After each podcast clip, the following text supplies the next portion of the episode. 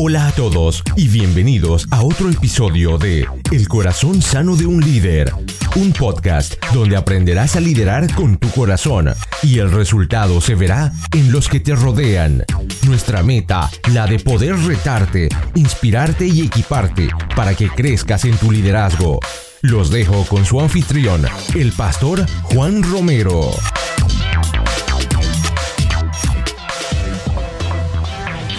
Llegando a ustedes desde la ciudad de Calgary, en Canadá, este es el episodio número 42. Gracias por estar con nosotros, gracias por habernos elegido. Les doy la bienvenida a El Corazón Sano de un Líder, donde creemos que equiparse no es opcional, es vital. Yo estoy muy contento porque hoy marca el comienzo de nuestra celebración de aniversario. Como ya lo dije antes en el episodio pasado, en el mes de junio estaremos celebrando nuestro primer año y tendremos un par de sorpresas para todos ya que no hubiéramos logrado llegar hasta este momento, hasta esta etapa del podcast sin el apoyo de ustedes.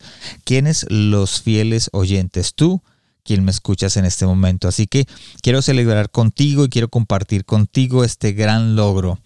Y obviamente tenemos unas sorpresas para ti. La primera sorpresa está al final de este episodio. Así que no te lo pierdas porque si te lo pierdes, porque si le das forward, porque si de pronto lo paras y le das skip, no vas a poder escuchar esta gran oportunidad que vas a poder tener. Primero tienes que escucharlo todo para saber de qué estamos hablando.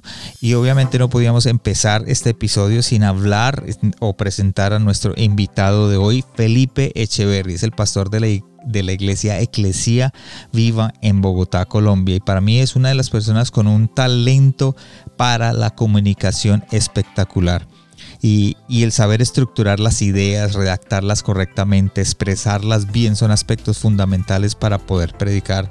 No sé si tú eres pastor, si eres líder, si eres una persona que tienes grupos pequeños, todo esto es importante para poder comunicar un mensaje y para poder convencer a nuestros oyentes de lo que estamos hablando, de las cosas que nosotros queremos.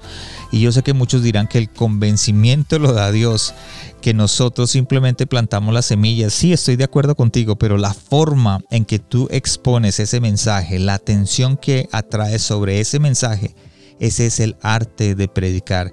Y es por eso que creo que el pastor Felipe, mediante las escrituras, está formando verdaderos predicadores relevantes. Sabemos que estamos en un mundo moderno que constantemente está cambiando y como seres humanos tenemos que adaptarnos. Y hoy el pastor Felipe nos comparte de dónde nació la idea de la escuela de predicadores, así como lo escucharon, escuela de predicadores, y de los beneficios de profundizar en el conocimiento acerca de la predicación y del estudio de las escrituras. Así que si eres pastor, maestro, líder de ministerio, tienes alguna célula o simplemente quieres aprender a llevar el mensaje, a predicar, yo creo que la conversación con el pastor Felipe Echeverry va a ser de mucho crecimiento para ti. Así que tomes notas, saca lápiz, porque lo que él nos va a hablar yo sé que va a ser de crecimiento y de bendición para ti. Así que vamos directamente con la conversación con el pastor Felipe Echeverry.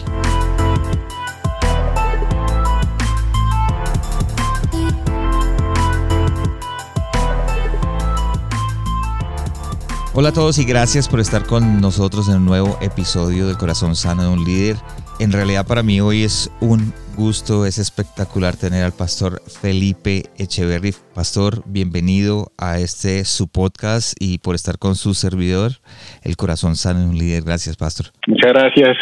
Gracias a todos. Qué rico estar aquí y, y sobre todo lo especial porque pues tengo el privilegio de que, que ninguno tiene de decir que fui el primero en este podcast por la gracia de Dios. Eso era lo que iba a decir. Usted fue el primero y estoy agradecido porque primero eh, fue aquella persona que creyó en, esto porque yo no sabía ni qué hacer ni cómo hacerlo y empezó como un hobby porque quiero o quiero ayudarle a muchos pastores que están empezando y yo vi que usted tenía algo que decir, no, no era que pudiera decir algo, sino que tenía algo que decir y ese es el, fin de todo y, le agradezco eh, delante de mis oyentes, de las personas que me están escuchando que ahora estamos celebrando un año y gracias por estar conmigo y apoyarme ese día que le di la llamada, ese día que le le invité y que usted dijo, sí, yo participo, soy parte de su proyecto. Bueno, ese es el reino y, qué bueno saber que ya es un año de muchas semillas sembradas, de, de muchas personas que se han venido sumando y también han creído en el proyecto. He escuchado a varios, no a todos, pero he escuchado a varios me han enriquecido, he sido fortalecido y es un, pues un lindo proyecto que, que genera un, un impacto en, el avance de la iglesia y creo que hay que seguir. Este, este, este nuevo año que inicia el, el, proyecto pues será un año mejor todavía. Que vamos para adelante. Así es, gracias eh, Pastor Felipe por estar con nosotros. Y hoy pues obviamente la razón por la que lo tengo y, y la razón por la que está aquí en este episodio es porque hay algo que usted em, tiene y que me interesa y pienso que muchos de los pastores que están allá afuera lo tienen. He visto mucha gente fallar en eso que es la comunicación, cómo predicar, qué es predicar y usted tiene algo que se llama la escuela de predicadores. Cuéntanos un poco acerca de la escuela de predicadores. Hace unos tres años más o menos ya habíamos avanzado un poco con el proyecto de Iglesia que, que como lo hemos hablado en otros contextos, incluso en esa entrevista anterior, pues es una iglesia que busca llegarle a lo que yo llamo personas sin iglesia, personas que quizás no han, lo que los gringos llaman de unchurched, los que no tienen iglesia, los que no han pisado una iglesia, los que la pisaron pero se apartaron, los que de pronto tienen una relación perimetral con la iglesia, que están en la periferia y que, y que no se atreven a ingresar por alguna razón. Sí y Iglesia nace para llegar a ese tipo de personas, especialmente a aquellos que le han puesto un candado a la Iglesia, a la, religión, a, Jesús, y, nacemos con una propuesta diferente, digamos que basado en la relevancia, para mí esa palabra es muy importante, ser relevantes para, para aquellas personas que, queremos impactar, y, en algún momento eh, eh, que empieza a crecer el, proyecto de Iglesia eh, o la comunidad de Iglesia, pasa de ser un proyecto a una comunidad viva eh, en Bogotá. Eh, siento una inquietud profunda de, gestar algún proceso de transmisión y de formación de, estos conceptos y estas ideas de cómo llegar a, las personas de esta generación y especialmente, repito, a los que no, se congregan. Y eh, me, lanzo al agua como un loco a, a formar una escuela de predicadores y entonces yo a veces me meto en los proyectos antes de tenerlos desarrollados, es como algo de mi temperamento y necesito eso, necesito como, yo necesito dar esos saltos como para comprometerme conmigo mismo y necesito comprometer a otros en la ecuación, entonces recuerdo que dije, voy a hacer una escuela de predicadores, inscríbase el que quiera y se empezó a escribir un mundo de gente, yo no tenía ni siquiera escrito un, un bosquejo, Sí. Eh, pero así funciona, así es como yo funciona, así, así es como yo veo que es la fe, ¿no? Porque no me quiero salir del tema, pero, pero Dios le dice a Abraham, eh, sal de tu tierra y tu parentela y ve a la tierra que te mostraré. Sí. Entonces él le dice, sal y yo después te la muestro. Y yo a veces doy esos pasos y me lancé al agua y comenzamos a, avanzar en ese camino, entonces le puse fecha a la primera clase y ahí sí me sentí a escribir y empecé como a maquetar y a modelar con la ayuda de Dios un curso o una escuela de hoy 12 clases, cuatro módulos que nos van llevando por un recorrido muy interesante que tiene como fin dos, dos cosas fundamentales. Uno, volver a, las, a la esencia y, a la, y al corazón de la predicación. Yo creo, Pastor Juan, que, que el ejercicio de la predicación está devaluado hoy en día y está ha, perdido mucho valor y, no solamente ha perdido valor por los contextos en los que nos movemos, sino han perdido valor porque un, sector de la iglesia le viene restando valor también, como quizás pensando que las nuevas formas pudieran irse más orientadas no tanto a la al ejercicio de la predicación expositiva, sino a, sino a la acción social, a grupos pequeños y otro tipo de escenarios, lo cual yo creo que es válido y es cierto en términos de darle fuerza a esos escenarios y a esos espacios, pero no necesariamente restándole valor y eliminando la predicación. Entonces hago todo un recorrido por el marco histórico de la predicación desde los apóstoles, cómo la utilizaron y incluso desde Jesús mismo para extender el evangelio y cómo nace el evangelio y el cristianismo nace es alrededor de la predicación, o sea, es el, primer sermón de Pedro donde se convierte en tres mil personas y bueno, todo, todo esto. Entonces eh, es, es tremendo porque eh, yo lo que hago en la escuela es dignificar, resaltar y, volver al fundamento y a las bases apostólicas de la predicación, eh, con lo que se llama predicación expositiva, que es tal vez eh, el corazón de la predicación bíblica. y luego hay, un módulo completo que habla de eso, donde enseño acerca de cómo hacer exégesis bíblica, qué es la homilética, qué es la hermenéutica, eh, cómo se extrae el corazón o la idea central de un texto bíblico. Eh, o sea, voy, voy desde, desde lo básico de, de, oiga, tengo que predicar qué hago, hasta, hasta, digamos, ya técnicas y formas y consejos prácticos para hacerlo. Entonces, eh, es, muy completo porque, vuelvo y digo, va al fundamento y a las bases, explica el por qué es importante la predicación y por qué yo creo personalmente que debemos mantenerla y que la iglesia debe seguir promoviendo la predicación expositiva como uno de los principales fuentes de, extensión del reino y de formación del creyente. Y dos, eh, luego lo combino con un módulo que se llama predicación relevante. Y entonces es muy interesante porque Hoy hay, hoy hay dos, hoy hay dos corrientes, diría yo, y siempre la iglesia trata de estar como polarizada, ¿no? En los extremos. Entonces hay unos que dicen, si vamos a predicar, tiene que ser la predicación bíblica expositiva en su esencia, 100%, y otros que dicen, no, hoy hay que comunicar de manera relevante y, contextual, y entonces eh, el ejercicio de la predicación expositiva está evaluado. Y yo trato de coger y conectar estas dos necesidades que tenemos, y es la esencia y el corazón de la predicación y la necesidad de ser relevantes y contextuales en, este, mundo en el que estamos. Y, creo que al final se entrega un producto, si se puede usar ese nombre, muy interesante y es unas herramientas muy poderosas para que cada persona que está interesada en ser un comunicador del Evangelio lo pueda hacer siendo muy estructurado, muy organizado y muy fiel a las bases apostólicas de la predicación, a las bases bíblicas de la predicación, pero que lo haga de una manera relevante, contextual eh, y que tenga la capacidad de hablar el lenguaje de las nuevas generaciones. Y, y, en, y en el medio de todo esto tengo ya digamos apalancándome tanto en la experiencia como en mi formación profesional como especialista en marketing, yo pues soy especialista en marketing, trabajé varios años en, construcción de proyectos publicitarios y de marca en diferentes organizaciones. Eh, a partir de eso Dios me da como, no lo voy a llamar una revelación ni mucho menos, pero sí una inspiración para conectar mis conocimientos profesionales en el área de la mercadotecnia, que en últimas si usted mira lo que hace un gerente de marketing o un profesional de marketing es tomar un producto, un servicio, una persona o, una imagen y posicionarla en el mercado para que los consumidores eh, estén dispuestos a consumirla. Y pues en últimas, que tenemos que hacer los predicadores y los pastores? Pues tomar un producto, entre comillas, llamado eh, la palabra de Dios, las escrituras, un mensaje y llevarlo a las audiencias para que pueda ser eh, impactada su vida y transformada su vida. Entonces, trato de hacer como un paralelo entre esas dos cosas en el medio de, la escuela, vuelvo a la predicación expositiva, la predicación relevante, pero en el medio me entrego uno, uno en una clase que se llama consejos para hablar en público y hago un paralelo entre el profesional de marketing y el, y el predicador del evangelio tratando de aprender de las mejores técnicas de mercadotecnia cómo podemos ser más eficientes en la comunicación porque más allá de Jesús, que fue, en mi opinión, el mejor comunicador de todos los tiempos, tenemos mucho que aprender de los profesionales de marketing en cómo llegar a las audiencias de manera relevante. Eso es lo que hacen los, los, profesionales de marketing, las agencias de publicidad y es captar la atención de las personas y asegurarles que tienen algo interesante que decir. Es como que la parte de la comunicación, porque el, marketing tiene que ver como con, comunicación. comunicación, comunicación.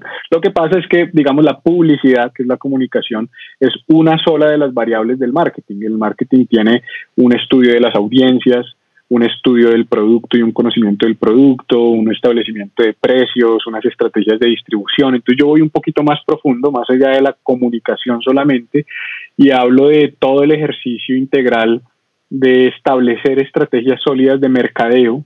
En este caso, sabemos que, y, esto tiene que ser una audiencia madura el que, el que me escuche, y yo hago mucha claridad sobre, sobre eso en la escuela y le digo, mire, si usted es un cristiano religioso, que me va a decir que los mercaderes fueron ya sacados del templo. O sea, no me saque de contexto, esto es un tema esto es un tema de formación y de estructuración profesional para que hoy en día como pastores y como predicadores del Evangelio podamos hablarle a nuestras audiencias, que son audiencias educadas, son audiencias inteligentes, son audiencias críticas, son audiencias que no tragan entero, son audiencias que no le dicen amén a todo, son audiencias que ya no tienen la huella histórica del cristianismo porque se ha perdido esa huella histórica del cristianismo, son audiencias más seculares.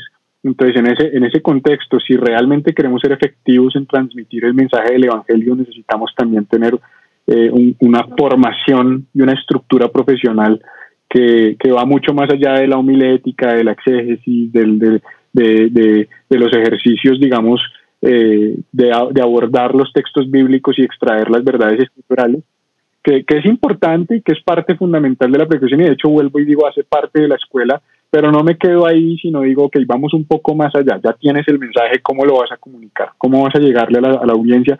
porque seamos honestos, Pastor, usted y yo podemos tener un súper mensaje y una súper charla y podemos hacer una conversación espectacular acá, pero si nadie nos escucha, pues nos volvimos irrelevantes. Y la relevancia tiene que ver justamente con que haya personas dispuestas a escuchar nuestro mensaje. Entonces, eh, de eso trata un poco la escuela y nace con el objetivo de dotar al cuerpo de Cristo de esas herramientas para que podamos, vuelvo y digo, ser más eficientes y efectivos en llegar con el mensaje de Jesús a las nuevas generaciones. No, no soy el, el que mejor lo hace, no soy el único que lo hace, no, tengo la, todas las verdades, ni mucho menos, pero he descubierto formas que funcionan y que, y que ya tenemos un caso de éxito probado que es Eclesia, y, y, pues quise no quedarme con eso solo para mí de una manera egoísta y decir, pues entonces hagamos más grande Eclesia y no le compartamos este secreto a nadie, sino al contrario, el que quiera aprender, bienvenido. Y por eso, curiosamente, o no curiosamente, sino pues de parte, en parte será el objetivo, eh, la mayor parte de mis alumnos son de otros ministerios, no son de iglesia.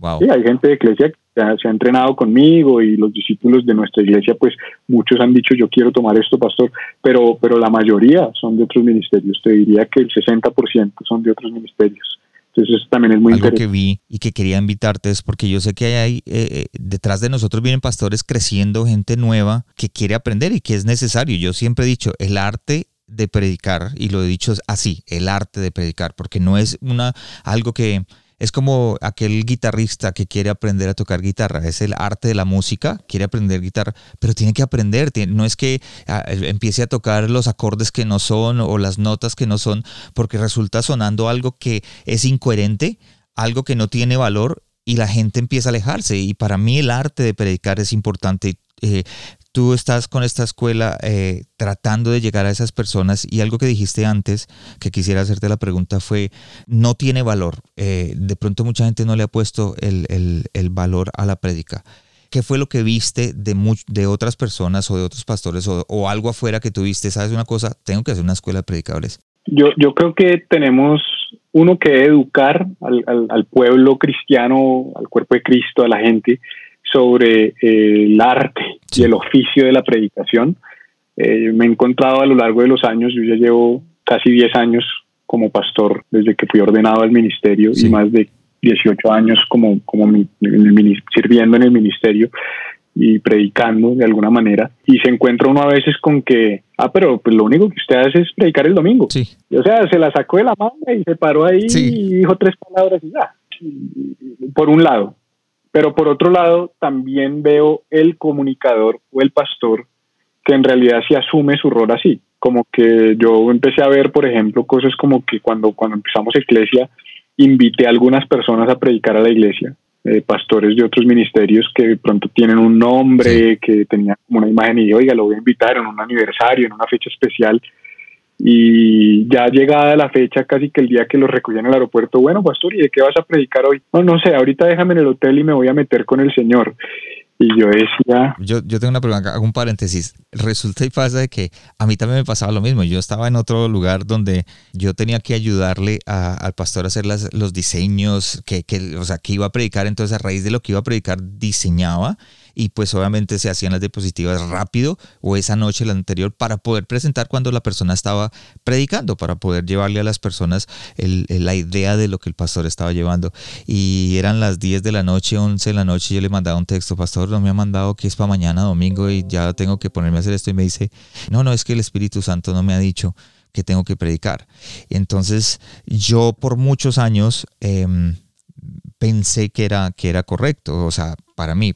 Después, cuando ya el Señor me llevó a predicar a ciertos lugares, eh, yo vi de que no, de que no era así.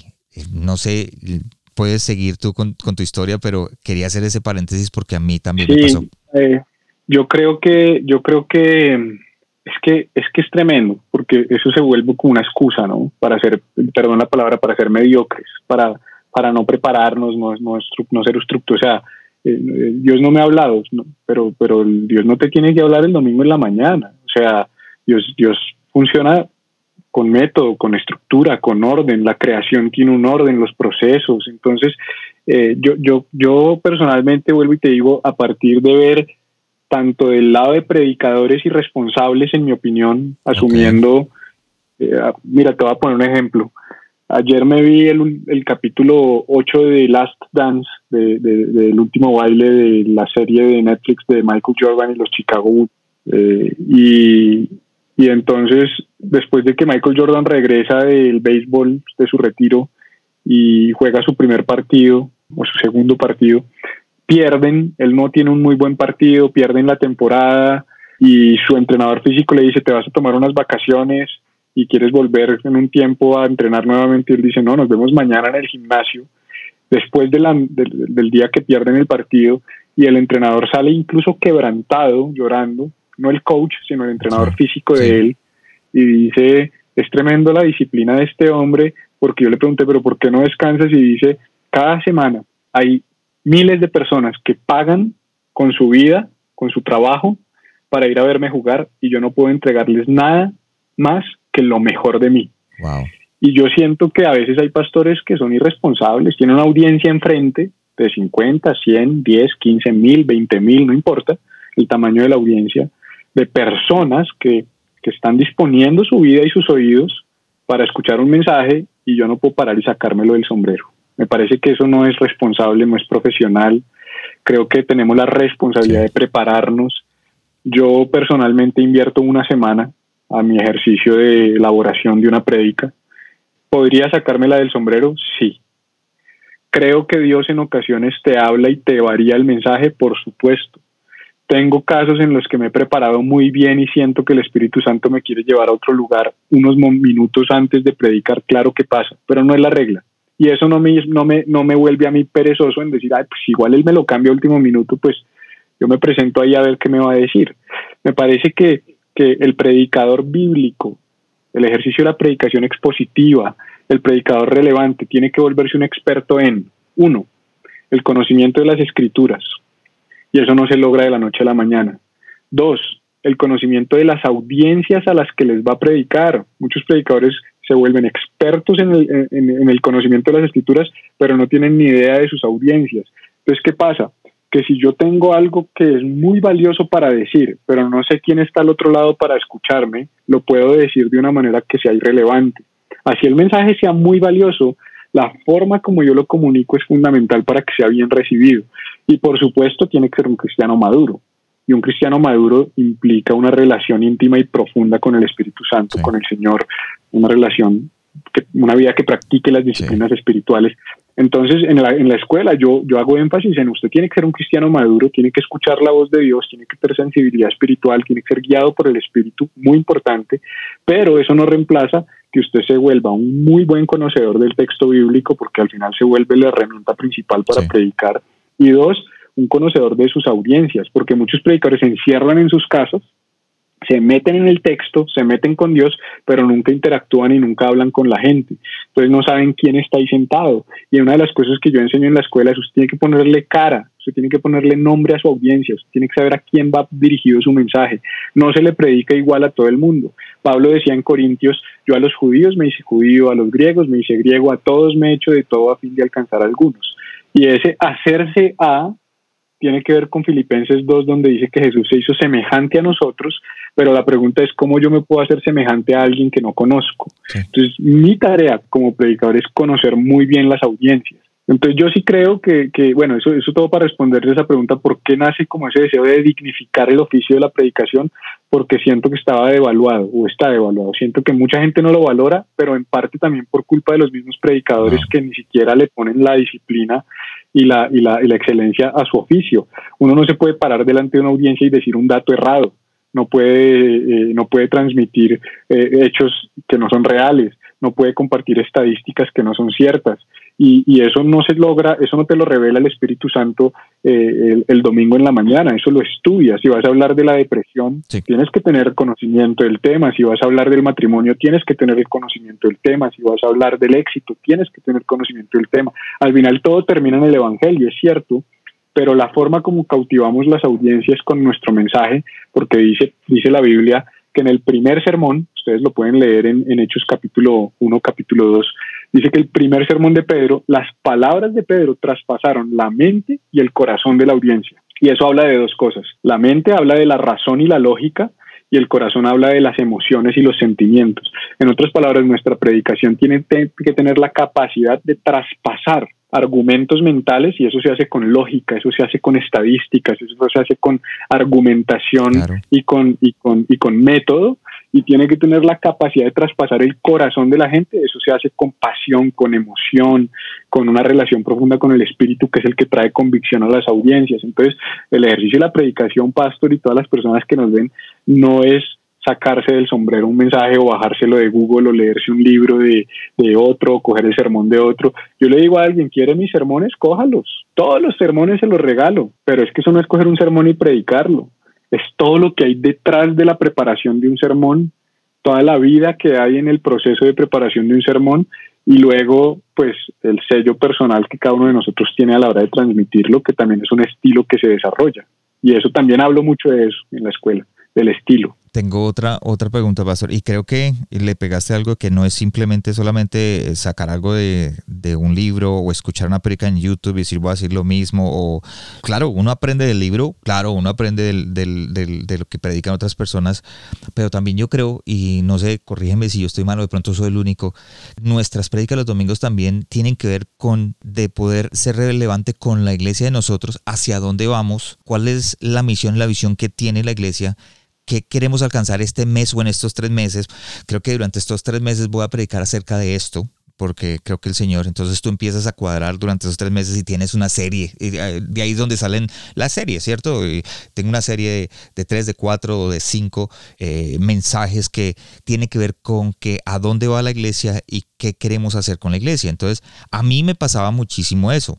¿Qué piensas tú de esa clase de prédicas o, métodos, vamos a decirlo, de esa clase de métodos, a versus el, el método que, no, yo saco lo que sea este fin de semana o saco para donde sea. Hoy voy a hablar de, de, ansiedad y la otra semana hablo de matrimonios, como lo dijiste, pero una que no tiene que ver con la otra. Yo creo varias cosas. Primero, una cosa es un predicador itinerante que visita múltiples púlpitos durante el año eh, que tienen más bien un toque profético o evangelístico.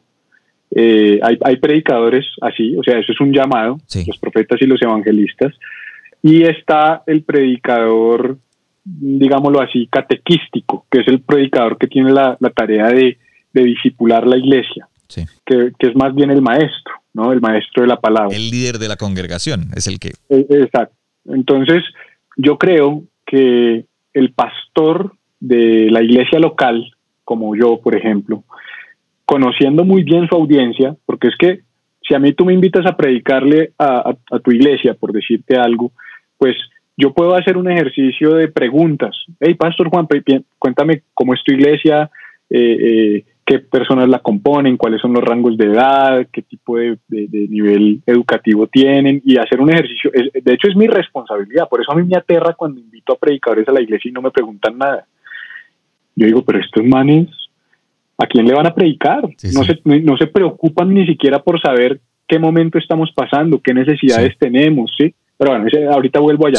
Ahora, eh, eh, yo, eh, para responder tu pregunta, como pastor de una iglesia local, mi tarea es conocer la condición del alma de las personas que, que, que, están en esa comunidad, o del, del, alma y del espíritu, la condición integral, y, y, entonces crear un plan de alimentación. Es que esto, esto, es como, esto es como el nutricionista. El nutricionista te crea un plan de alimentación balanceado. Él sabe, oye, ¿a dónde tú quieres llegar? No, yo quiero esto, yo quiero bajar de peso. Entonces, yo conozco mi iglesia y yo digo, oiga, mi iglesia están gorditos, tienen mucha grasa. o mi iglesia son perezosos, o mi iglesia los matrimonios están destrozados, o en mi iglesia son chismosos, o en mi iglesia son juzgadores. Y entonces, conociéndolos, yo como el nutricionista espiritual de esa iglesia, es el rol del pastor de la iglesia es dar alimento, el pastor le da alimento a sus ovejas, entonces creo un plan balanceado de alimentación que responde a esa realidad y lo creo desde mi conocimiento de la audiencia y desde mi relación con Dios, que en últimas es el gran pastor y es el que me dice, esto es lo que quiero que les des. Entonces combino esas dos cosas y creo como, unos, como un menú, como una parrilla de alimentos para el año y digo, vea, vamos a, vamos a hablar de esto, vamos a hablar de finanzas, vamos a hablar del matrimonio, vamos a hablar de las relaciones, vamos a hablar del perdón y eso todo obedece a dos cosas, al conocimiento de la audiencia o a tres, al conocimiento de la audiencia, al conocimiento de lo que el corazón del padre para sus hijos y a mi conocimiento de la teología básica cristiana, porque además como pastor yo tengo la responsabilidad de enseñar las doctrinas fundamentales y las doctrinas básicas en mi iglesia. Entonces creo una, una parrilla de alimentación y eso se vuelve como un mapa de ruta. Ahora, que eso es un riel del que no me puedo mover, no, porque entonces no daríamos lugar al Espíritu Santo. Por ejemplo, te pongo un ejemplo sencillo.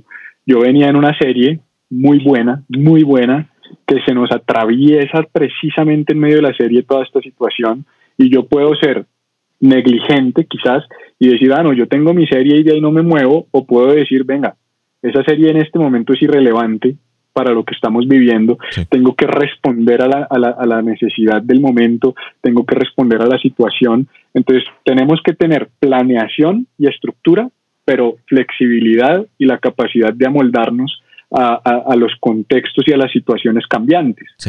Eh, y eso, eso eh, ahí es donde por eso tú le llamaste perfectamente y tú dijiste es un arte. es un arte y hay cosas que no se enseñan, hay cosas que, se desarrollan con el tiempo. Creo que algo que me pasaba a mí era que yo tenía que ver mucho con, lo que estaba pasando económicamente en un tiempo en la ciudad de Calgary. Entonces eso estaba afectando a las familias, estaba afectando a los padres más que todo, porque como padres nosotros queremos ser los que proveemos para, para nuestro hogar y, cuando se pierde el, eh, el, trabajo, cuando no se está ganando eh, lo mismo mensual, entonces empieza a afectar la familia, afectar los hijos. Entonces yo como líder de mi iglesia, yo eh, eh, miraba lo que estaba pasando en el mundo en ese momento, cómo estaba afectando a mi iglesia y a, los, a la congregación de mi iglesia, porque la iglesia no es las paredes, sino la gente que viene. Y de acuerdo a eso, entonces yo le oraba al Señor y le pedía al Señor, guíame tú qué es lo que tengo que decirle y eso me llevaba a una serie, cómo levantarnos o cómo confiar en Dios en, tiempos de, de, ¿cierto? Entonces, creo que es importante eso, Pastor Inés, y, quería que lo escuchara la gente, no solamente de, mí, sino de alguien de que yo conozco y que sabe lo que está haciendo y que se ven los frutos, como eres tú. Y, y ahí dijiste algo importante y yo lo digo en la escuela y es, los pastores terminamos predicándole a las personas con las que más tiempo pasamos. Así no nos demos cuenta.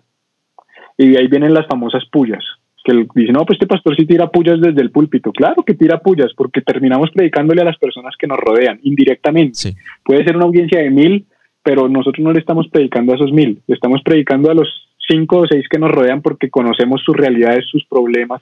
Entonces, a veces yo estoy en mi casa y mi esposa me dice, me llamó fulanita que está agarrada con el esposo. Entonces, ¿qué hago yo como pastor? Ah, necesito hacer una prédica sobre cómo resolver los problemas en el matrimonio. Y eso no es malo, pero es malo cuando tú solo te rodeas con unos cuantos, porque entonces te vuelves relevante solo para unos cuantos. Y por eso es que los pastores tienen que oler a oveja, porque si no se relacionan con la congregación, entonces ¿cómo le van a predicar a los problemas de la congregación si no los conocen? Sí. ¿Ya? Entonces fíjate que es muy importante salir de la burbujita a veces en la que nos metemos con nuestro comentario bíblico, nuestro diccionario, nuestro léxico, nuestras herramientas y, todo el tiempo metido, no estoy orando y estoy en la presencia de Dios y estoy haciendo la prédica y sí, eso está bien, eso es parte del ejercicio exegético, pero y la iglesia, la gente, entonces por eso vuelvo y digo, conectar la necesidad de la audiencia con el poder de la palabra, eso es un cóctel poderoso que trae transformación de vidas y, bueno, yo definitivamente, pues yo soy un apasionado por esto y he aprendido mucho, he crecido mucho, crecí mucho desarrollando la escuela y, vuelvo y digo, yo, yo, no, yo no hago la escuela desde un lugar de yo que sé tanto voy a hacer una escuela, sino yo, ¿cómo hacemos para formar algo que nos enseñe a todos? Y entonces yo empiezo a aprender para enseñar, ¿ya? Eh, y la construcción de la escuela, cada clase me tomó horas, de estudio, horas de lectura, me comí como 20 libros sobre, sobre predicación expositiva, sobre sobre catequesis, sobre, o sea, sobre homilética, sobre exégesis, sobre hermenéutica, para poder llegar a un producto condensado, además como me, como me encanta, Pastor Juan, y es digerido y masticado porque entiendo que no todo el mundo, eh, es más, a veces los mismos términos nos asustan. Uy, no, exégesis, homilética, hermenéutica, no, no, no, no, no, qué pereza. Entonces, eh, a mí me gusta coger lo, complejo y volverlo sencillo, también para que, y, en ese sentido, pues me parece importante aclarar que la escuela es absolutamente digerible, la puede tomar un cristiano recién convertido y la puede tomar un pastor que lleve 30 años en el ministerio. De hecho, para mí es un honor porque mis pastores la están tomando y, son mis alumnos, mis pastores, eh, y también mis discípulos la están tomando. Entonces yo digo, wow, qué tremendo porque es un producto que un cristiano recién convertido la entiende y le, le saca valor y jugo y un pastor que lleva 35 años en el ministerio, como mi pastora, que es Jessica, por ejemplo, que lo está, la está tomando súper juiciosa, me ha escrito y me ha dicho, Pipe, estoy feliz, me encanta, me ha dado estructura, he aprendido muchas cosas. Yo digo, wow, qué tremendo. O sea, muy bonito poder ser un, vehículo y un instrumento para ayudar a que todos sigamos siendo formados y avancemos en el llamado que Dios nos ha hecho. Eso llama a la humildad, ¿verdad? Tenemos que ser humildes y aprender de todo el mundo. Una de las cosas por la razón por la cual estás invitado y, pienso que tienes algo que decir de acuerdo a, lo que es la escuela de predicadores o el arte de predicar, como yo le llamo, es que en muchos de, los pastores que, me escuchan eh, dicen, yo tengo un llamado con Dios, he sido, he sido llamado a, a ser pastor, pero nadie le ha enseñado los métodos de cómo predicar. De pronto le han enseñado que, eh, como dices tú, hay que estudiar la Biblia, buscar un, versículo y de acuerdo al versículo abrir un tema de acuerdo a ese eh, versículo, pero no saben hablarlo. He visto, o sea, lo digo yo, he visto predicas de gente que, que pasan media hora hablando y sale uno y dice cuál fue el mensaje, qué fue lo que dijo. O sea, es decir, no hay, no hubo esa, esa proteína dentro de, de la predica que diga uno cuál fue el mensaje de hoy. Y, es la razón por la que estás aquí, porque yo quiero que esos jóvenes, esos pastores, o inclusive, como tú dices, aquellos pastores ya llevan 15 años predicando lo mismo, aprendan de que hay una diferencia entre, entre eso y, una predica relevante. Entonces tú me puedes dar esa diferencia entre una predica expositiva y una predica relevante.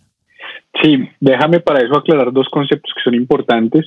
Eh, la predicación, hay varios tipos de predicación, pero digamos que mayoritariamente hay, hay dos que los congregan o que los agrupan a todos los demás tipos. El primer tipo es lo que se conoce como predicación expositiva, que es la predicación bíblica pura, y cuando digo pura quiere decir que eh, eh, el texto gobierna, el, gobierna el sermón. Entonces, la, la, predicación expositiva pura, pura, pura, pura es ir a las escrituras y a partir de las escrituras extraer unas verdades bíblicas y predicarlas. Y, el, y el otro tipo de predicación se conoce como predicación temática. No es expositiva, sino temática. Entonces, no es donde el texto gobierna el sermón, sino el tema gobierna el sermón. Te voy a poner un ejemplo. Yo puedo decir, hey pastor, hoy vamos a predicar de Santiago capítulo 1. Entonces yo voy a Santiago y yo predico lo que hay en Santiago. Lo que diga Santiago 1 lo predico, expositivo. Temático, pastor, voy a predicar del amor. Vamos a Primera de Corintios 13. Y entonces el tema gobierna el sermón. Entonces fíjate que es diferente la forma como yo abordo las escrituras para extraer el sermón. Temático es cuando yo ya tengo un tema en mente y voy a las escrituras para buscar soporte bíblico para mi tema. Expositivo es cuando yo no tengo ningún tema en mente y voy a la Biblia y dejo que la Biblia me muestre el tema. ¿sí? Por eso es exposición bíblica. No hay uno malo y uno bueno. Eso es importante aclararlo. No hay uno malo ni uno bueno.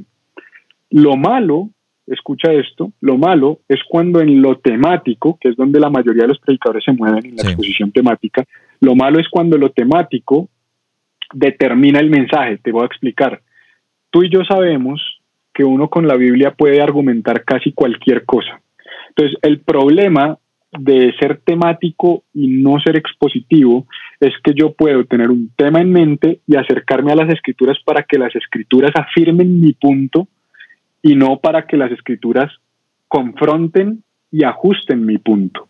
Entonces hay que ser humildes porque cuando yo soy temático, yo tengo que ir a las escrituras y dejar que las escrituras moldeen mis pensamientos, no que mis pensamientos, no que la escritura se acomode a mis pensamientos. Y yo veo muchos predicadores que acomodan las escrituras a sus pensamientos. Y nosotros tenemos que aprender a acomodar nuestros pensamientos a la escritura. Y, por eso es que yo hago tanto énfasis en que la predicación expositiva debe recuperarse porque así yo sea temático, yo puedo ser expositivo. ¿Cómo? Aprendiendo a sacar textos de su contexto. Por eso yo soy muy poco amigo, por no decir enemigo, de esas prédicas donde el pastor coge y coge y lo lleva uno a Génesis y después lo salta a Romanos y después lo lleva a Hechos y después lo lleva a Gálatas y termina en Apocalipsis. Y cogió un versiculito de cada lado y armó su prédica. Y uno dice, oiga, bacano. Pero al final si tú te pones a ver los textos que él predicó en contexto, no pudieran necesariamente alinearse con lo que él predicó, porque eso es descontextualizar la escritura. Entonces, yo soy más amigo de así seas temático, así seas temático, tratar de ir a un solo texto bíblico y extraer toda tu predicación de ese texto bíblico. Eh, es más acertado, es más alineado con el corazón de las escrituras y va a correr uno menos riesgos de estar acomodando los pasajes para que digan lo que uno quiere que digan, porque se ve mucho. Y por otro lado, tú dijiste algo importante y es que eh, hay predicadores que predican mensajes cada domingo y de pronto son buenos expositores y emocionan a la gente y son motivadores y chévere y hablan bonito y, la gente sale y bueno, ¿y cómo estuvo la predica? Buenísima, ok, ¿y de qué predicaron? Uy, no me acuerdo. O uno dice, no, de, de, de, la fe y el otro dice, no, de los desafíos y el otro dice, no, de no tener miedo y el otro dice, no, del amor entonces uno dice, venga, pero pónganse de acuerdo de qué predicó el pastor. Y el problema es que las predicaciones de muchos son como con una escopeta de perdigones. Disparan a ver qué cae y a quién le cae. Pero la, la verdadera predicación tiene que ser un rifle de francotirador a la mente y al corazón, como dije ahorita. Entonces, por eso, exégesis, que no quiero entrar en todo ese detalle, pero exégesis, el ejercicio de hacer exégesis bíblica eh, en, su esencia es encontrar la idea central de todo texto bíblico y comunicarla. Todo texto bíblico tiene una idea central, una, y esa es la que nosotros tenemos que predicar. Y eso no es fácil, la verdad eso no es fácil, pues para eso es la escuela. O sea, no es fácil derivar la idea exegética de un texto bíblico para poder predicar con precisión y que la gente tenga muy claro, no, lo que predicaron fue esto. O sea, a mí me hablaron de esto. Entonces, eh, va a ser mucho más acertado y vamos a ser mucho más enfocados si logramos predicar de esa manera. Yo predico ambas cosas, yo soy temático y soy expositivo, pero trato de aún en mis temas ser expositivo. Te explico, hago una serie y voy a hacer una serie sobre la gracia, pero voy a, voy a enseñarla, con, voy, a, voy, a, voy a exponer esa serie a partir de encuentros de Jesús con diferentes personas en las escrituras y voy a ir al texto y voy a predicar los textos en su contexto. Pues hoy vamos a ver Juan 8 del 1 al 11, la mujer, eh, la mujer adúltera. Hoy vamos a ir a Juan 4, la mujer samaritana. Hoy vamos a ir a, a Lucas 15, la parábola de, del hijo pródigo y de la oveja perdida y de la moneda perdida. Entonces, eh, eh, fíjate que en vez de coger texticos para, para soportar mis temas, prefiero ir a pasajes bíblicos, lo que se conoce como una unidad de pensamiento bíblico, y predico, trato de predicar unidades de pensamiento completas. Las unidades de pensamiento bíblico son las unidades que los editores bíblicos pusieron en nuestra Biblia. Si tú te das cuenta, aquí por ejemplo estoy en Juan 14 y en Juan 14 empieza diciendo Jesús el camino al Padre y va desde Juan 14.1 hasta Juan 14.14. 14. Entonces, del 14.1 al 14.14 hay una unidad de pensamiento. Por ende, si yo voy a predicar Juan 14.1, yo debería por lo menos estudiar muy bien todo Juan 14 del 1 al 14 y poder exponer a partir de todo ese contexto. Porque si no vamos a estar cogiendo pedacitos de la Biblia y, lo vamos lo vamos acomodando a nuestra forma de pensar o al mensaje que nosotros queremos que llegar y de pronto hasta como dijiste tú ahorita ese mensaje o ese versículo ni siquiera me respaldaba si lo leemos en, en contexto. Exacto, y es muy peligroso. Entonces, yo tengo una frase y es que el predicador debe ir a las escrituras para que las escrituras cambien su manera de pensar y no para que soporten su manera de pensar. Y eso hace toda la diferencia. Y ese es un ejercicio ético que tiene que hacer el predicador. Y es decir, yo cómo estoy abordando las... Yo me meto a Google y digo versículos que hablen del amor o realmente estudio las escrituras para derivar vida de ellas y comprender cuál es la idea central detrás de los textos. Y cada cierto tiempo, por lo menos tres o cuatro veces al año, trato de hacer prédicas de, libros de la Biblia, de series, perdón, de libros de la Biblia. Y eso me ha hecho un mejor predicador, eso me requiere mucho más trabajo.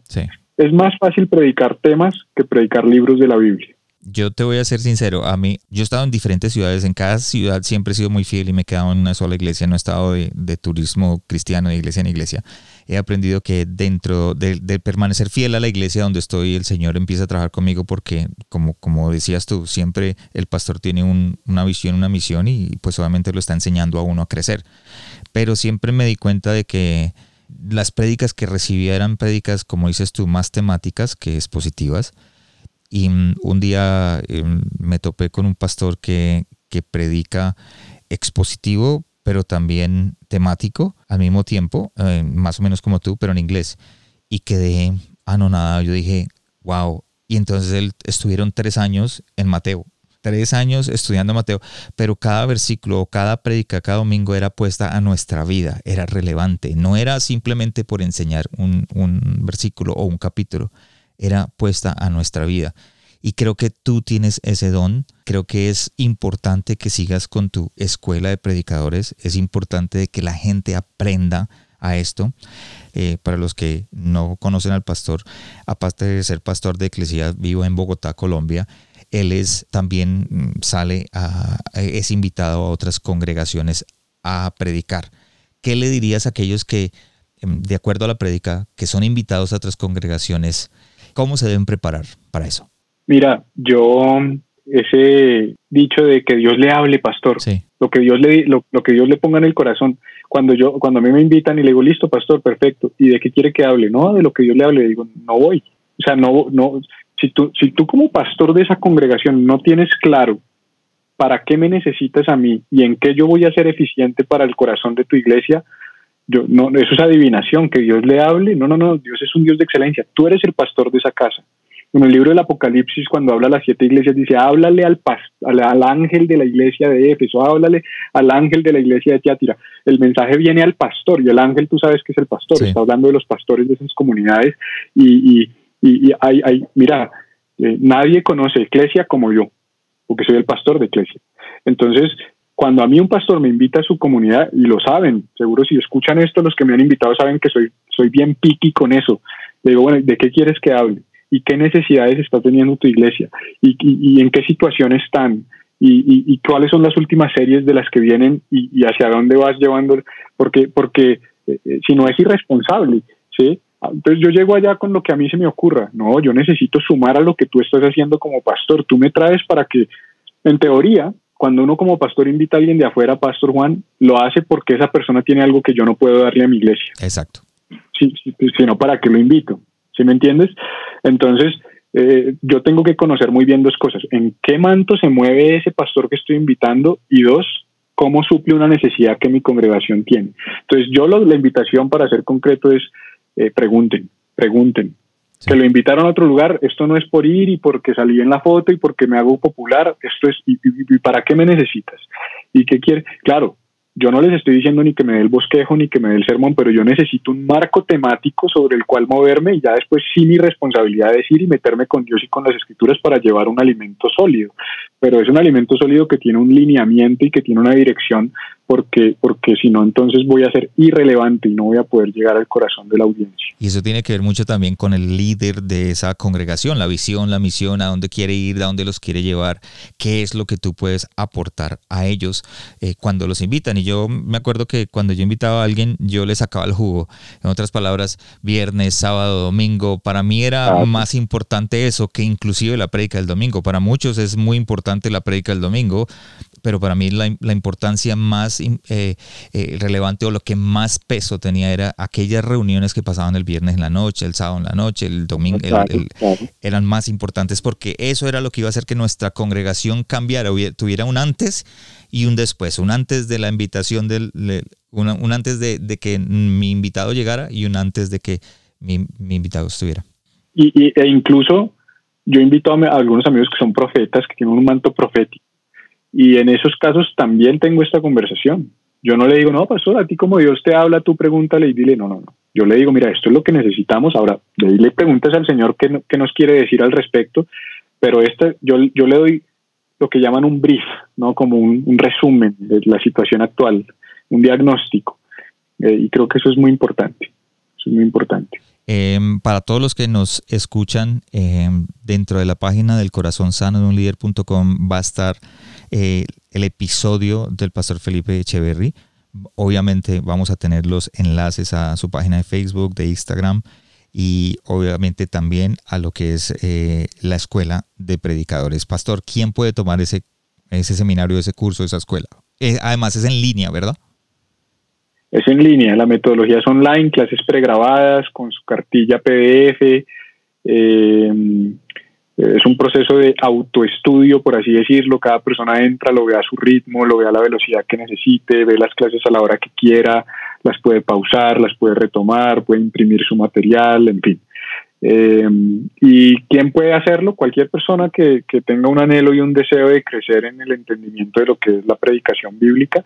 En últimas, no es una herramienta para predicar y yo creo que a veces el nombre confunde, pero pues al final yo no lo hice, o sea, eh, mi objetivo no es masificar esto, sino es llegarle a los que realmente lo necesitan y, le van a sacar el jugo, pero, pero eh, más que una herramienta para aprender a predicar, que lo es, es una herramienta para crecer y formarse eh, en su fe y en su conocimiento de las escrituras, en su conocimiento de, del Evangelio, en su conocimiento de la misión de la iglesia. Entonces, es un proceso de formación, digámoslo, pastoral, eh, donde el enfoque sí es aprender a predicar. Cualquier persona lo puede hacer. El resultado final de la escuela de predicadores no es un predicador de púlpito dominical, por así decirlo, sino es un cristiano maduro que tiene la capacidad de comunicar el evangelio a cualquier persona y en cualquier lugar.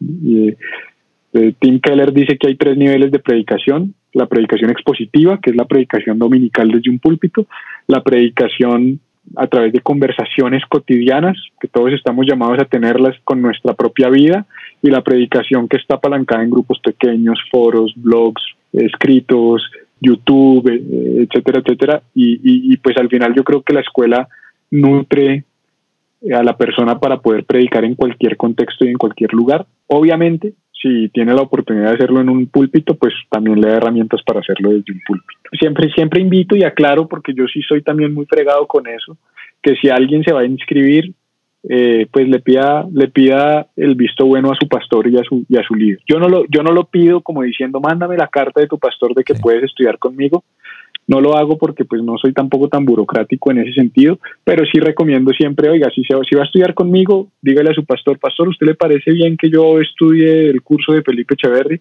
Porque algunos dirán, no, no se meta por ahí porque ese man está tostado, está loco, otros dirán, dale, no tengo ningún problema, ¿sí? Pero es un tema de conciencia de cada quien.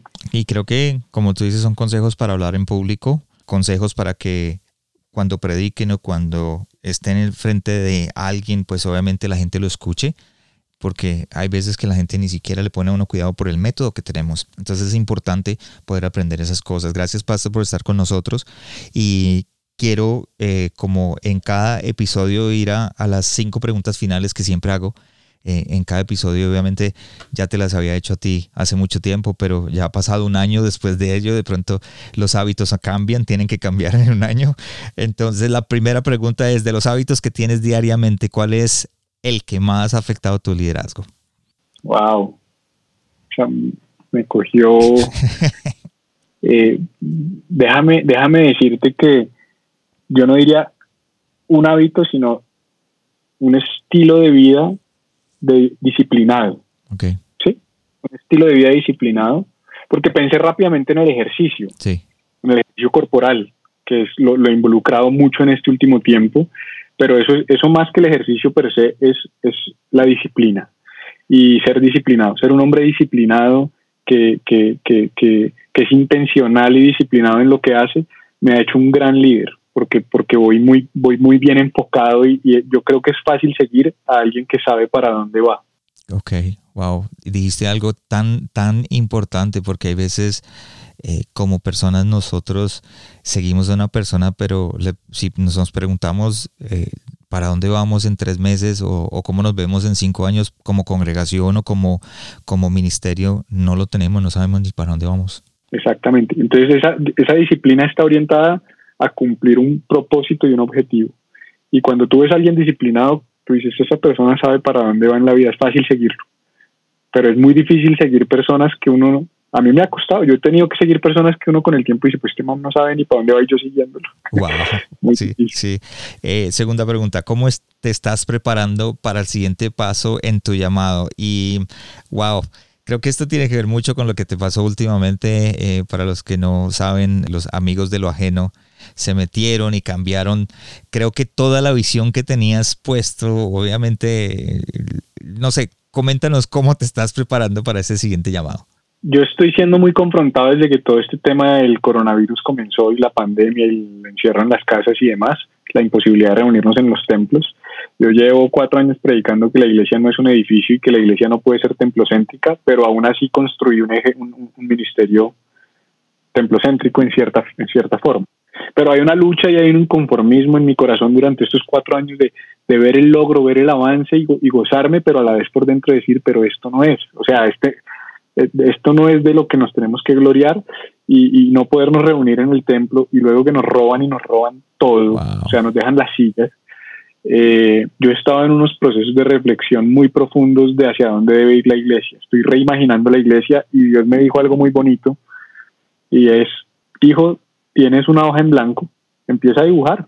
Antes no tenías una hoja en blanco, antes tenía una hoja llena de, porque, porque con nuestra formación, con nuestra escuela, con nuestra estructura, con el legado, con la forma como siempre lo hemos hecho, cuando yo soy lanzado al ministerio, no es una hoja en blanco, así, así mi iglesia nació en la sala de mi casa, pero nació ya con un montón de estructuras en esa hoja que me decían cómo se debe hacer, hay que buscar un lugar, la reunión tiene que ser los domingos, un auditorio, se empieza con la alabanza, eh, se va, pasa una oración, se recoge la ofrenda, se predica el mensaje, se ora por la gente y, y hay una liturgia y unos métodos muy establecidos y, en este tiempo yo tengo esa hoja en blanco, pastor, y le cuento que me la voy a sollar. No sé qué voy a hacer, en este momento no les puedo decir qué voy a hacer, no porque no quieras, porque no sé, pero estoy seguro de que la forma de hacer iglesia, por lo menos de iglesia en Bogotá, no va a ser igual y no vamos a volver a lo mismo. Vamos a reinventarnos y vamos a soñar creyéndole a Dios, por supuesto, y pues alineados con su espíritu, pero yo creo que llegó el momento de romper estructuras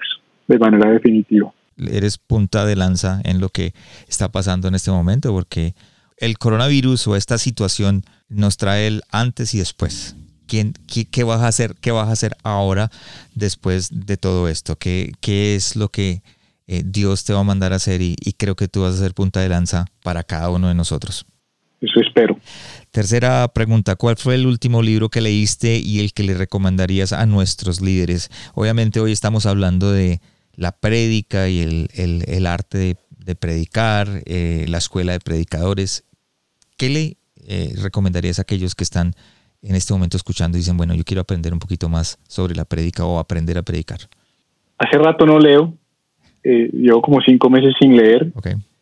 he, tocado libros, o sea, me refiero al ritmo que usualmente lo hago. Tratar de leerme uno, dos, tres libros al mes Llevo como cinco meses sin hacerlo.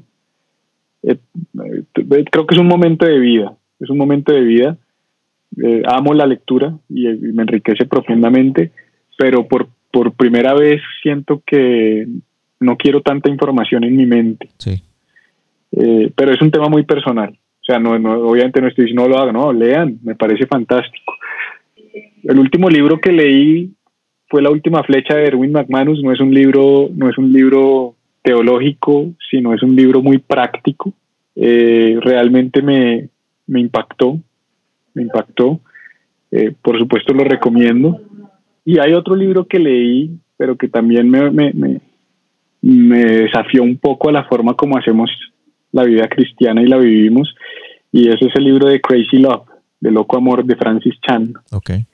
A mí personalmente me desafió mucho y creo que es muy apropiado para este tiempo porque son libros que cuando uno está tan inmerso en el sistema, te confrontan y te incomodan. O sea, si hace tres meses alguien nos hubiera dicho hay que salir de los templos y reunirse en las casas, lo hubiéramos apedreado. Pero ahorita no tenemos opción y estamos haciéndolo. Entonces, ese libro, cuando yo lo leí, yo no lo leí en medio de esta situación, sino lo leí como hace unos cinco o seis meses, me gustó y me confrontó, me incomodó es de esos libros que por un rato tienes que parar y dejarlo a un lado y decir, eh, no quiero seguir leyendo, pero después hay lo que te dice, tengo que volver.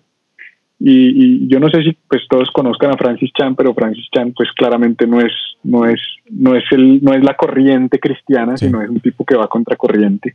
Pero yo creo que esos referentes son necesarios. Yo creo que necesitamos gente que a veces nos cuestione, nos desafíe, nos invite a explorar otras formas, nos saque de lo, del status quo, eh, nos confronte con nosotros mismos, con nuestros estilos de vida y con nuestro cristianismo tan cómodo que vivimos. Y ese, ese pudiera ser un buen libro para todavía este tiempo de cuarentena, eh, visitarlo y replantearse un poco la forma como vivimos nuestra fe cristiana.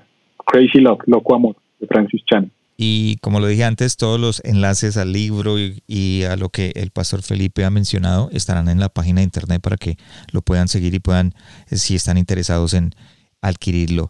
La cuarta pregunta, ¿de quién o de qué estás aprendiendo en estos momentos?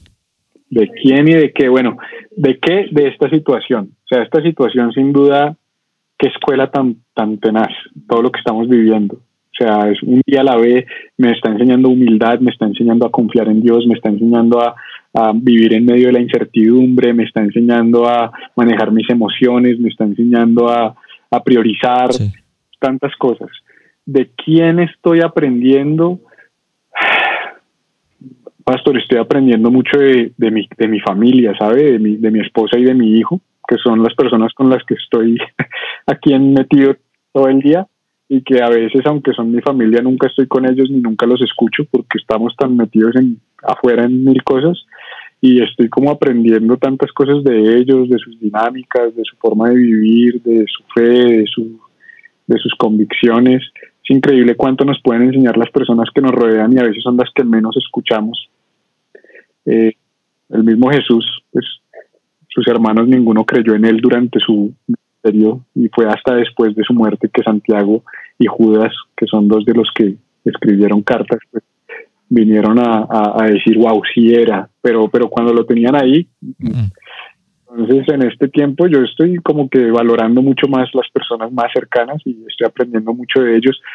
No estoy mirando ahorita mismo mucho pastor, mucho referente, mucho líder, no porque crea que esté mal, sino como le digo, dejé de leer, estoy como en un proceso de interiorización y creo que hay mucho que aprender a veces cuando también hacemos eso y nos escuchamos a nosotros mismos, a los que nos rodean, escuchamos al Señor ese es mi momento hoy. Seguramente las respuestas hace un año fueron muy distintas, definitivamente. Y si estuvieras, la última, si estuvieras frente a ti mismo, pero 20 años atrás, ¿qué te dirías o te aconsejarías para enfrentar tu llamado?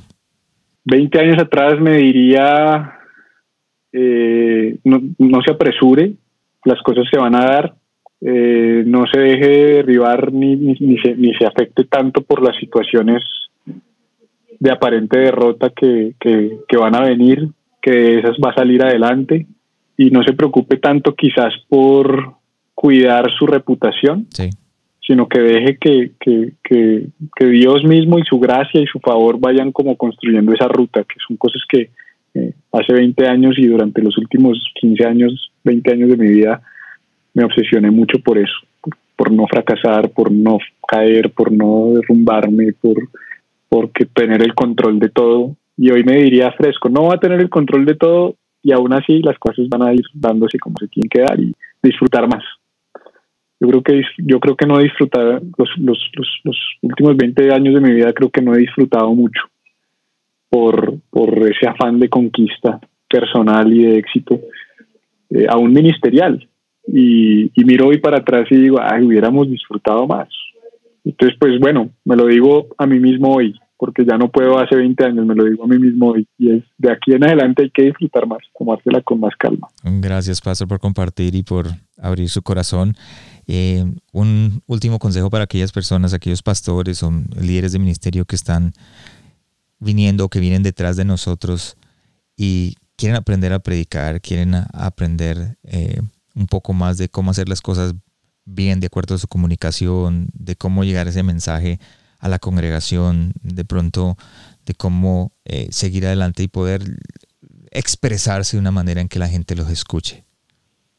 Hagan la escuela de predicadores. Ahí están todos los consejos. Eh, pero uno, sean humildes. sean humildes, tengan nobleza y humildad para aprender todos los días. El, el, el mejor maestro y el, mejor predicador siempre va a ser aquel que tiene la humildad para aprender de otros. Y, y yo soy un aprendiz de tiempo completo. Yo lo, yo lo digo cuando, no me acuerdo si es en la primera o segunda clase de la escuela, lo digo y digo, yo no estoy aquí enseñándole porque sepa mucho, sino le estoy aquí enseñando porque he, he aprendido mucho de otros. Eh, eh, por, por años me obsesioné por ver predicadores 24/7 y no solamente recibir, sino verlos, ver cómo lo hacían y, aprender de ellos. Entonces, mantenernos humildes, es como lo dije ahorita, si hasta mis pastores están tomando la escuela, yo digo, eso es un gesto de humildad. Es un, un gesto de humildad y creo que, creo que esa humildad nos va a llevar muy lejos. Y, obviamente, pues ahí está el recurso de la escuela. Esto no se hizo con fines comerciales, ni para vender, ni para que hubiera más alumnos, sino para conversar, Juan, y lo sé, sé que así fue cuando me invitaste a ser parte del programa y te lo agradezco. Eh, si no es conmigo, pues habrá muchos otros lugares y muchas otras escuelas. Hay muchos libros, hay mucha literatura. Yo pienso que sean humildes y estudien, sí, estudien. Métanse a estudiar, a aprender de otros y a, y y aprovechar los recursos que ya están a la mano eh, y estén dispuestos a invertir, porque el que no invierte, pues es difícil. No tiene que invertir para poder formarse en cualquier cosa en la vida. ¿Dónde encontramos la Escuela de Predicadores? Está en eclesiaviva.co slash EDP, Escuela de Predicadores, EDP. Eh, ahorita mismo tengo un descuento del 30% de descuento para todas las personas porque pues me pareció bonito hacerlo entendiendo que las finanzas de muchos se han visto afectadas eh, y me gustaría, eh, no tengo ni idea logísticamente cómo lo podríamos hacer, pero me gustaría que las personas que escuchen este mensaje, solo las que escuchen este mensaje y hayan llegado a este punto, tuvieran un 10% adicional por, por, por ser parte de este proceso. O sea, ¿qué quiere decir eso? Que si usted lo escucha en un año y en ese momento ya no está al 30, sino está al 100% de precio, usted tiene un 10% de descuento. Y que si en un año está con 50, usted tiene un 10 más y que si lo coge ahorita que está el 30, pues va a tener el 40 y, me gustaría como un gesto pues a todos los que te escuchan, eh, es mi trabajo, es mi tiempo, eh, hay una plataforma que se paga, o una edición de videos, una preparación, muchos libros que compré para leer eh, y además eso le da sustento a mi ministerio, por eso tiene un valor, pero es un valor bajo. Ahora, les regalo ese 10% adicional a los que quieran aprovecharlo. ¿Cómo? Mm, se me ocurre que se me ocurre que cuando llenen el formulario me pongan eh, el nombre del podcast, ¿sí? Y yo ya sé que, que les voy a adicionar un 10% a, la, a lo que sea que haya en ese momento cuando se inscriban. Bueno, ya lo oyeron, esta es la sorpresa que tenemos o que habíamos hablado desde el principio del episodio y que da comienzo a la celebración de nuestro aniversario. Si estás interesado en ser parte de esta escuela de predicadores, si quieres crecer y profundizar en su conocimiento acerca de la predicación y el estudio de la escritura, no te pierdas esta oportunidad de obtener un 10% de descuento adicional, solamente como lo dijo el pastor Felipe, menciona el nombre del corazón sano de un líder para recibir esta fabulosa oferta. Pastor, para terminar, como siempre, gracias por estar con nosotros, gracias por creer en este proyecto, lo admiro, lo aprecio, he aprendido mucho por medio suyo y recuerda, lo mejor está por venir. No, muchas gracias, yo también lo aprecio, Pastor, siempre disfruto mucho estas conversaciones, me gusta mucho el formato, me parece fresco, y me siento honrado. He visto los, los nombres de las personas que usted invita al programa y, y muchos me llevan años de experiencia, de ministerio, de, de, logros, de conquistas y pues para mí es un honor poder ser parte de este, de este espacio y que usted me considere como alguien que, como dice usted, tiene algo para decir, no solamente dice algo, sino tiene algo para decir. Así que vamos para adelante. Gracias por habernos acompañado esta semana en el corazón sano de un líder. Espero que lo que escuchaste el día de hoy haya sido de crecimiento para tu vida. Visítanos en nuestra página de internet elcorazonsanodeunlider.com donde podrás suscribirte en iTunes, Spotify, Google Play o en cualquiera de tus plataformas favoritas. También nos puedes seguir en Facebook y en Instagram como El Corazón Sano de un Líder y no olvides compartirlo en tus redes sociales. Les habló su anfitrión Juan Romero. Te esperamos la próxima semana y recuerda lo mejor está por venir. Música